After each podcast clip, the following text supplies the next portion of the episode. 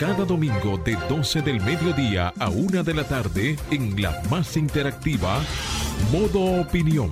Una propuesta informativa donde podrás conocer los temas de actualidad política, empresarial, social y cultural, debatidos desde otra perspectiva. Modo Opinión, una propuesta informativa diferente. Domingo de 12 del mediodía a 1 de la tarde por Sol, la más interactiva. Muy buenas tardes, muy buenas tardes a todos los que nos están sintonizando en este momento. Acaba de sintonizar Modo Opinión, el programa radial más importante de la República Dominicana. En primer lugar, saludarles a todos ustedes, esperando que estén un excelente fin de semana. Y eh, saludar a nuestro, nuestro equipo, Marcio Taño, nuestra productora, Fernando Quesada en las cámaras, Franklin Tiburcio en los controles, a mis compañeros panelistas que no me acompañan el día de hoy, eh, Jonathan Cabrera y Julia Muñoz Alegre.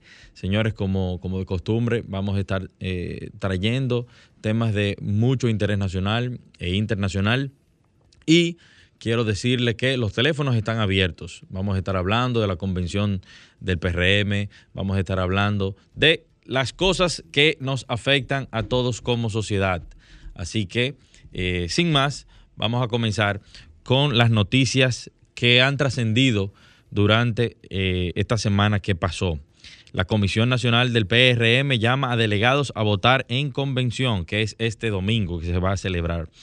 Eh, durante la semana, la Comisión Nacional de Elecciones Internas del Partido Revolucionario Moderno hizo un llamado eh, el viernes pasado para que los delegados del partido que acudan a votar temprano eh, este, este domingo 15 de mayo en la primera fase de la Convención Nacional Ordinaria de Delegados en honor al doctor José Rafael Abinader Wasaf.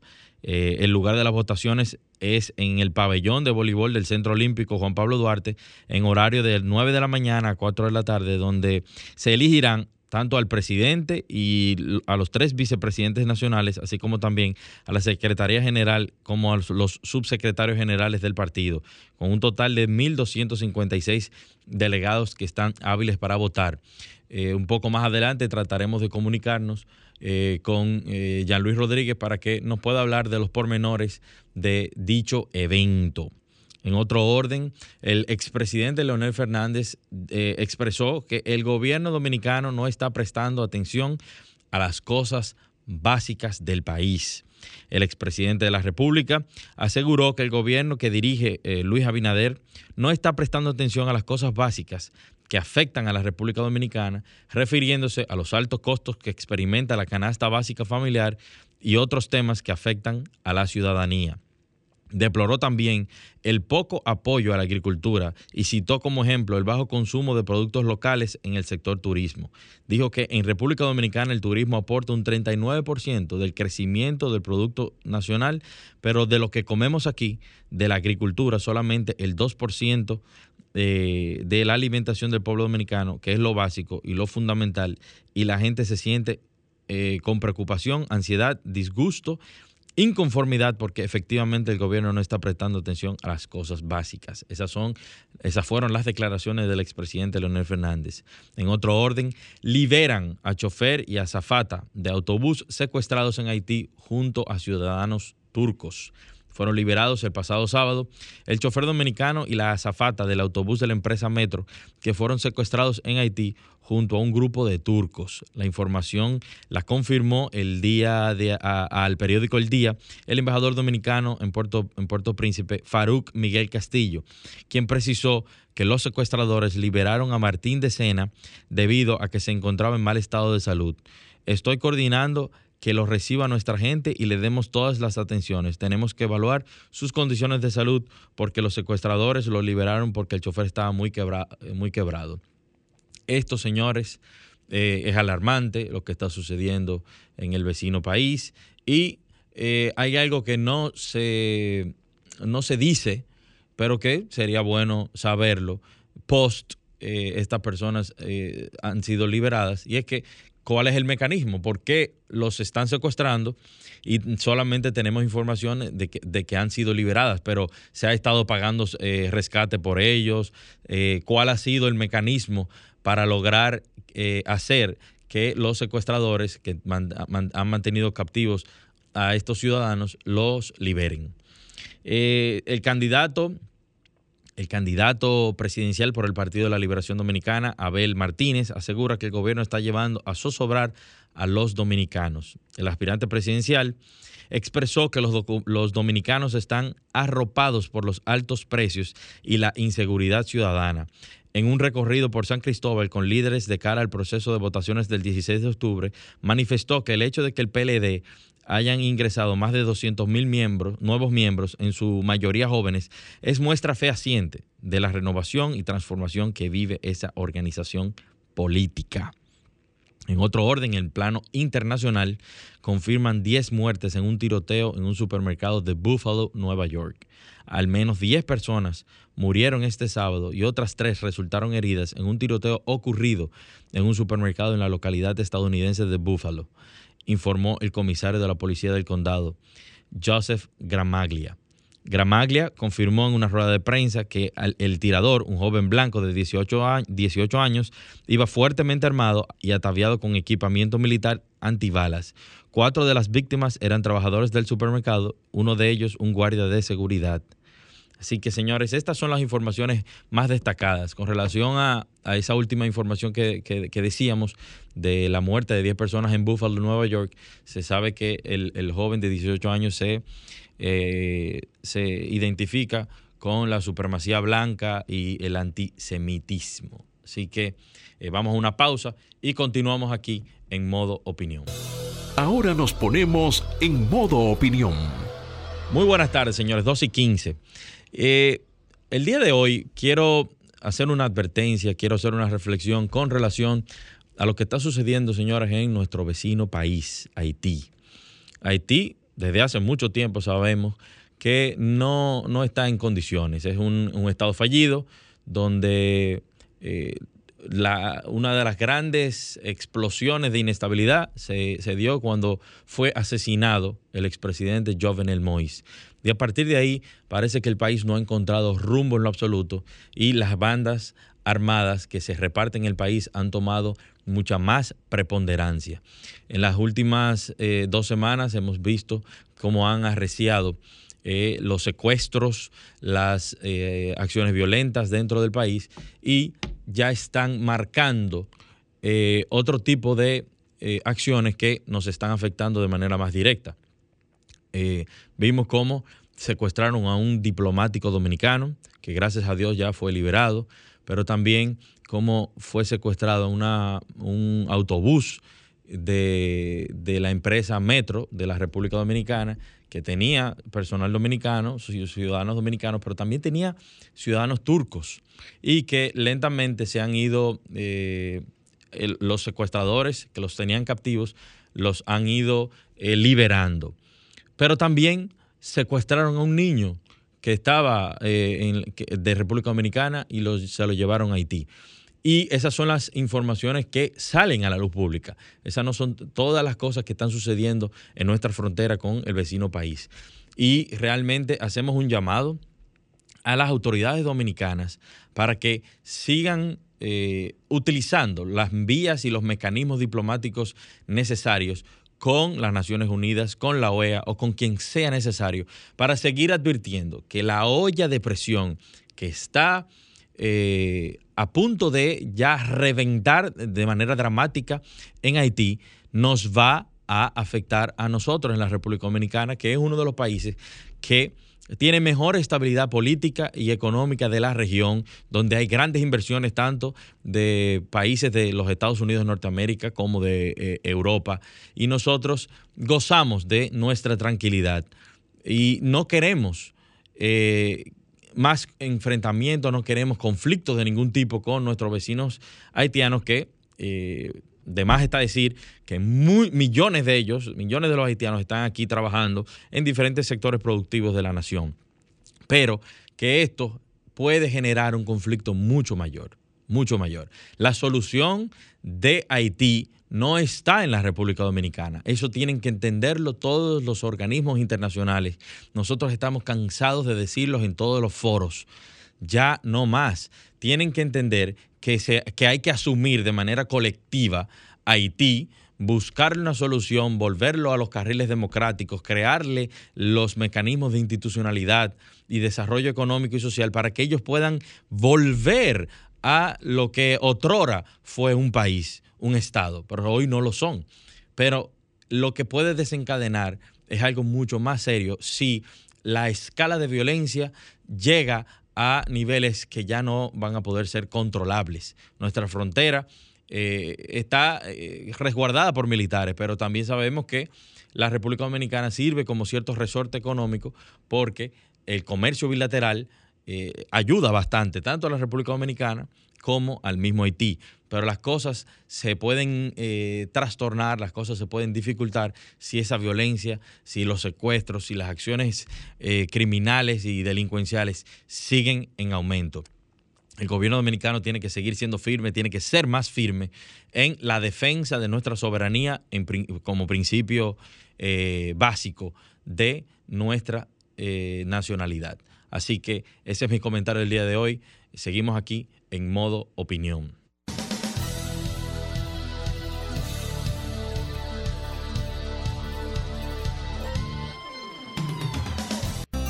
Ahora continuamos con modo opinión, donde nace la información.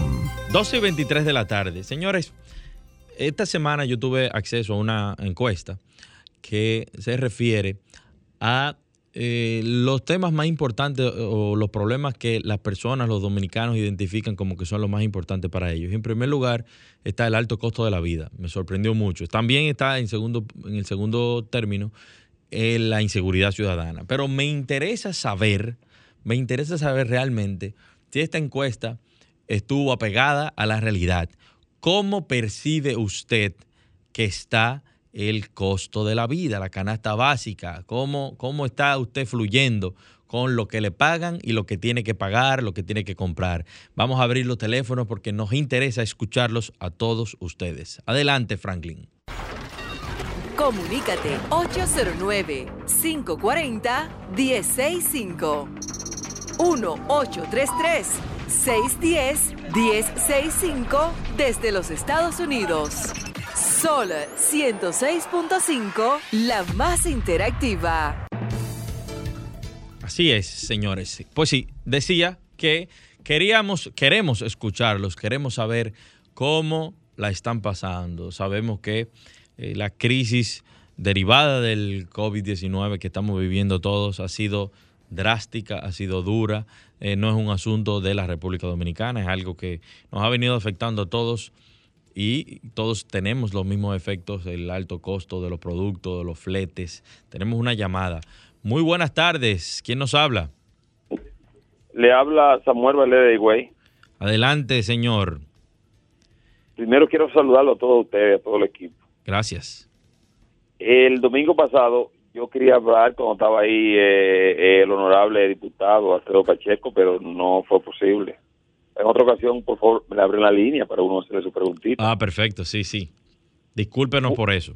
Está bien. Este, eh, yo quiero opinar con relación al tema que usted dice ahora mismo en cuanto a cómo yo percibo la situación económica. Es correcto. Bueno, bueno yo, eh, yo la, percibo de dos formas. La primera es que nosotros somos un país de personas indiferentes. Lo primero, las personas que no, que no gobiernan. Porque ¿cómo es posible? Que aquí hay personas que, dicen que está bien la cosa. Aquí está realmente, no estamos, no estamos comiendo los botones. Mire, ahora mismo yo no tengo trabajo. Tengo 56 años y 8 meses. Fui a buscar el fondo de pensiones, no me lo dan porque tengo que cumplir los 57, para darme 10 mil todos los meses. Realmente esto es grave. Si yo pusiera una bola en una yola, me fuera, pero ahora mismo. Esto es grave, autoridades. Pongan atención al país eso es todo, hermano. Muchas gracias por su llamada. Ustedes saben que eh, también eso fue, oí un comentario de alguien que llamó un interactivo refiriéndose a que los viajes ilegales en Yola han aumentado drásticamente. Señores, las cosas hay que resolverlas de, otra manera. Yo sé que cada quien maneja las presiones económicas, las presiones de vida de, de una manera particular, pero usted arriesgar su vida, eh, desolar y mantener en zozobra a su familia, yéndose en viajes ilegales, nunca va a ser la solución. Hay que buscarle la vuelta a los problemas, los problemas están, pero siempre va a haber que buscarle la vuelta a ellos. Pero señores, reiteramos, queremos que llamen, queremos que nos, que nos hablen de cómo están percibiendo eh, todo este tema del costo de la vida. Hablábamos y nos referíamos al tema de la pandemia, pero también la situación mundial y también particular se ha complicado con la guerra en Ucrania. Muy buenas tardes, ¿quién nos habla? Aló, José Medina de San Cristóbal, señores. Adelante, José. Por un lado, la delincuencia, por un lado, los trabajos no siguen, la policía con problemas, entonces uno se la juega en una yola ya para uno acaba de joderse, gracias. no, no, hermano, Le sabemos y mira, hay que ser empáticos porque todos como ciudadanos estamos viviendo procesos difíciles y, y lo hablamos, lo decíamos ahora mismo, tanto el tema de la pandemia, tanto también el tema de la guerra, cómo han complicado, le han complicado la vida a la humanidad. Y, internamente nosotros tenemos problemas como país. Y tenemos que buscar soluciones, tenemos que identificar eh, acciones para nosotros poder, señores, encaminar este país al desarrollo.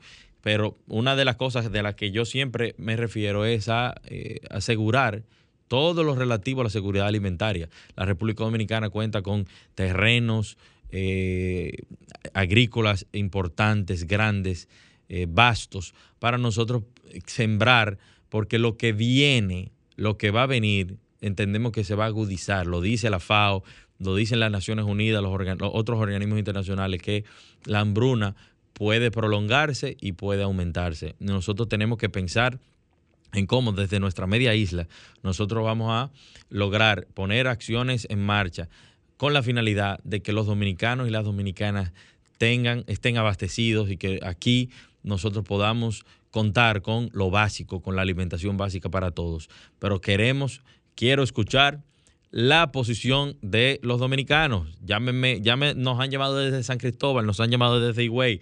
Queremos escucharlo desde el Distrito Nacional, desde Santiago. anímense, digan cómo la están pasando. O al parecer todo marcha bien, y somos unos pocos los que estamos pasando por este proceso. Hay que, hay que sentarse a analizar los altos costos en los supermercados, en los colmados y en, en la vida en sentido general. Muchos, muchas de las cosas, de los insumos, de los productos han subido, aceite, trigo, eh, harina, arroz. Así que eh, llámenos y, díganos qué opinan con relación a todo este tema. El último eh, el último ciudadano que nos llamó, que hablaba de la inseguridad ciudadana. Eso es algo que, también tiene que ser eh, enfrentado de manera drástica. Adelante, buenas tardes. Buenas tardes. Muy buenas. Sí, Josefina de la Agustina. Ah, excelente, doña Josefina. Oiga, oiga el, la respuesta de esa pregunta que usted está haciendo, voy a darle algunas pinceladas.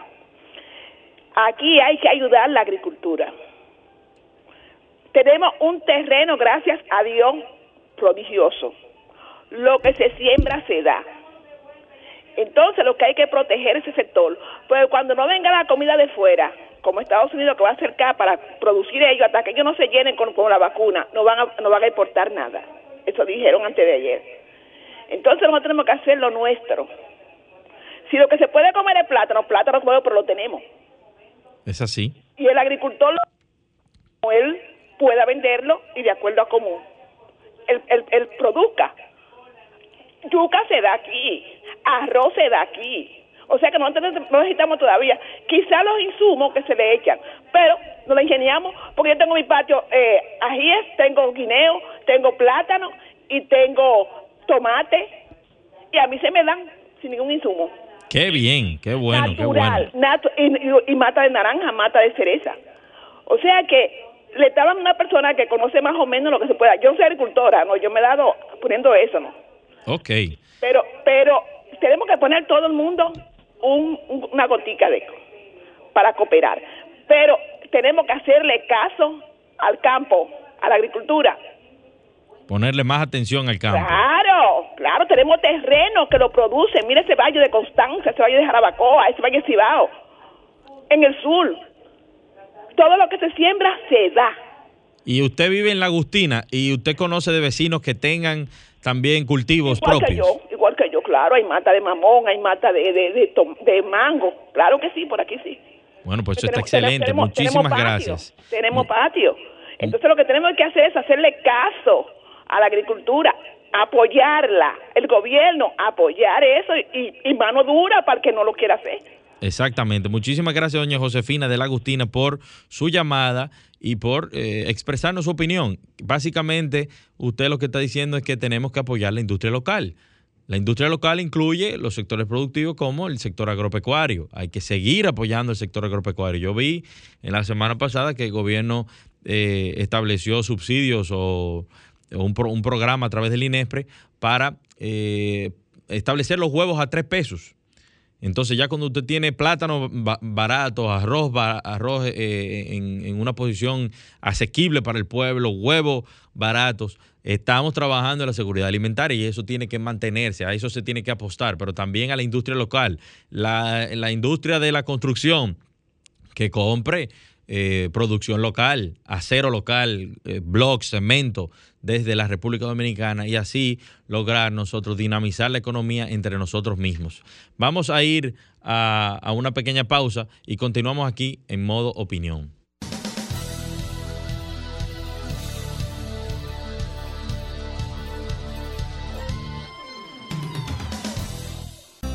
Ahora continuamos con Modo Opinión, donde nace la información. 12.38 de la tarde, señores, seguimos aquí en modo opinión, donde nace la información.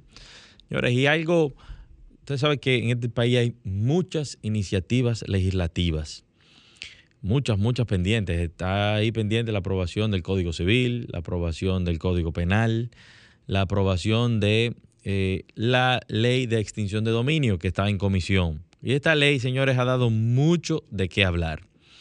En principio, apoyada por, por- muchos, eh, pero en la medida en el, en el que se han ido tratando, llevando a cabo los debates y se han escuchado las diferentes opiniones de los profesionales, incluyendo abogados constitucionalistas, se han referido a que el proyecto que cursa en el Congreso Nacional es un proyecto que adolece de eh, muchos, eh, tiene falencias, eh, falencias que pudiesen afectar eh, posteriormente, si se aprobara de esa manera, el, eh, el proyecto en sí.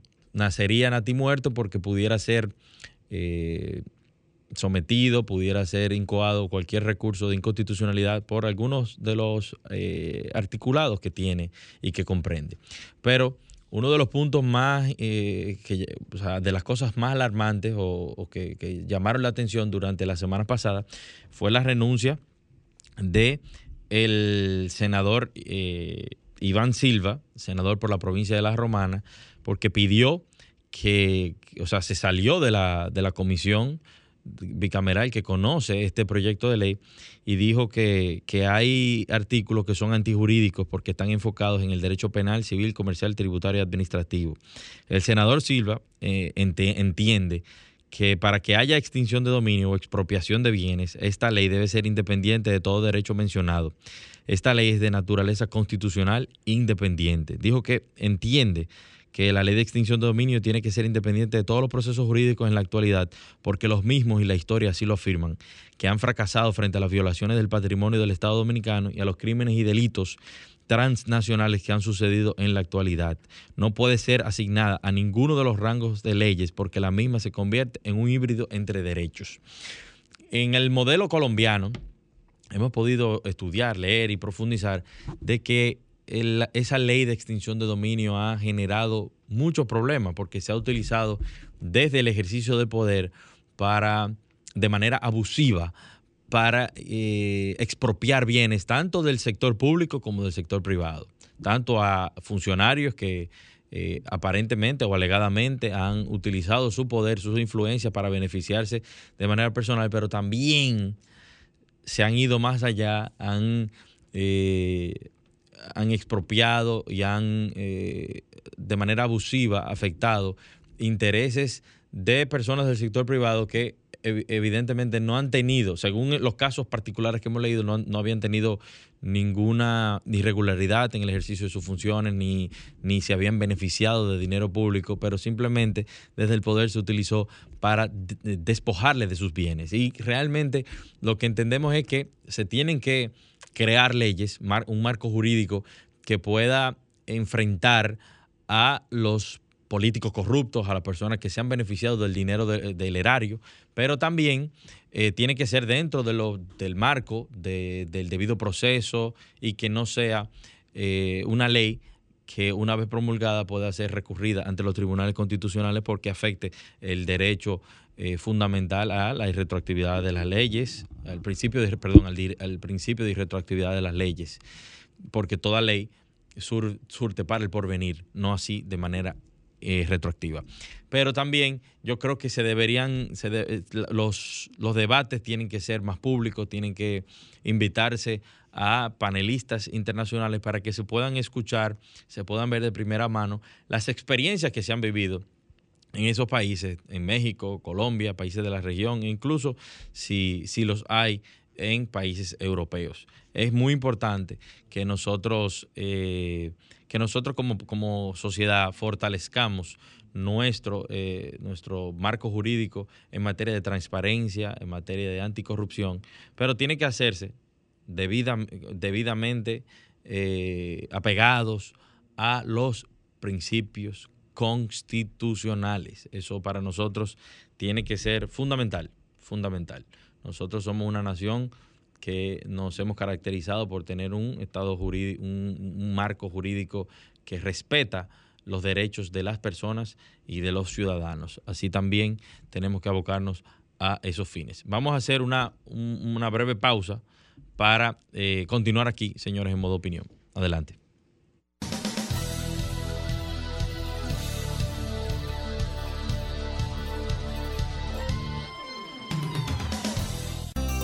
Ahora continuamos con Modo Opinión, donde nace la información.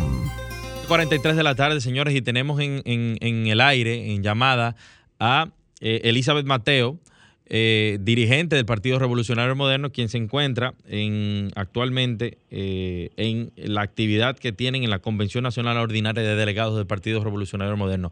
Adelante, muy buenas tardes, Elizabeth, ¿cómo te va? Muy buenas tardes, muchísimas gracias a ustedes y al público que nos está escuchando. Gracias, Elizabeth. Mira, ¿cómo, cómo van, eh, cómo va la, organización, cómo va el evento del día de hoy? ¿Ha transcurrido todo en orden? Eh, ¿Cómo va todo? Queremos saber. Sí, todo ha transcurrido. Estamos desde el pabellón de voleibol del Centro Olímpico Estamos, pues, este es un proceso lleno de armonía, de unidad, alegría. Los dirigentes han acudido desde tempranas horas de la mañana. Iniciamos a las nueve las votaciones, pero ya había personas desde las ocho de la mañana eh, en las puertas con entusiasmo esperando los delegados para votar. El proceso se ha desarrollado de manera pacífica. Eh, cada uno, eh, pues, ha respetado las normas que se han desarrollado a través de la Comisión Nacional de Elecciones Internas que preside el ingeniero de Ligna Ascensión, quien también es secretario de organización de nuestro partido. Ahí está la comisión completa en pleno. Incluso hemos tenido dirigentes que han votado, que han venido del exterior, nuestras seccionales de Madrid, de Barcelona, de, eh, de los Estados Unidos, están aquí también presentes, toda Europa eh, las circunscripciones eh, completas aquí también. O sea que hemos tenido una gran representación. Eh, ya el expresidente Hipólito Mejía ejerció su derecho al voto, los candidatos José Paliza y Carolina Mejía también. vimos a la doctora Milagros Ortiz Bosch, a Eddie Olivares, a Nelson Arroyo, que también son candidatos vicepresidenciales, a Jean Luis Rodríguez, a Lía Díaz, a Kelvin Cruz, que son candidatos a la subsecretaría nacional también todo en un ambiente de mucha alegría. El entusiasmo que se siente aquí es extraordinario y sobre todo la armonía que se siente y el espíritu de unidad. Eh, de verdad que me enorgullece bastante que el Partido Revolucionario Moderno acuda a este llamado al voto con tanta madurez política. Una pregunta, Elizabeth. ¿Están presentes los 1.256 delegados hábiles para votar? Han estado acudiendo desde las 9 de la mañana, el proceso estará abierto hasta las 4 de la tarde. Es un proceso de votación, por lo tanto no están presentes al mismo tiempo, sino que las personas han ido acudiendo, eh, se han ido registrando, colocándose en las filas, viendo las cabinas de votación con el voto automatizado y eh, inmediatamente ejercen su derecho al voto, pues se van a sus casas. Y a las 4.35 de la tarde, la Comisión Nacional de Elecciones Internas va a, emitir eh, una, una rueda de prensa con el primer boletín. Ah, perfecto. ¿Cuándo se pudiera, eh, se pudieran, eh, se estima que se pudieran estar teniendo ya los resultados finales de los últimos boletines y, y dar los resultados finales?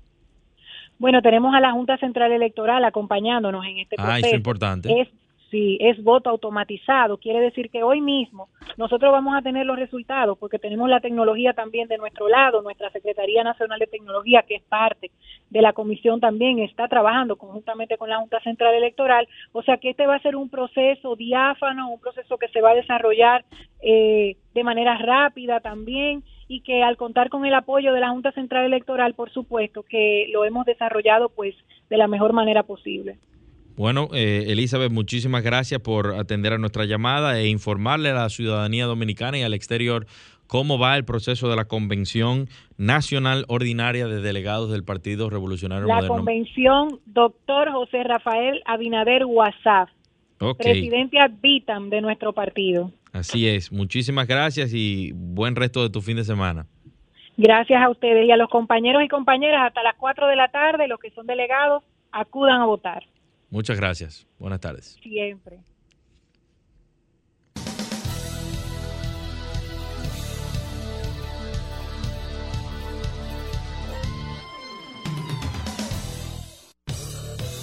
Ahora nos ponemos en modo opinión. 12.48 de la tarde, señores, y les agradecemos a todos los que nos han sintonizado, a todos los que eh, han llamado para dar su opinión, como cada domingo, sobre los temas más importantes y relevantes del acontecer nacional e internacional y eh, exhortarles a que sigan teniendo un excelente fin de semana junto a los suyos, en prudencia, con calma, que mañana se inician las labores de la semana. Buenas tardes y que Dios les bendiga.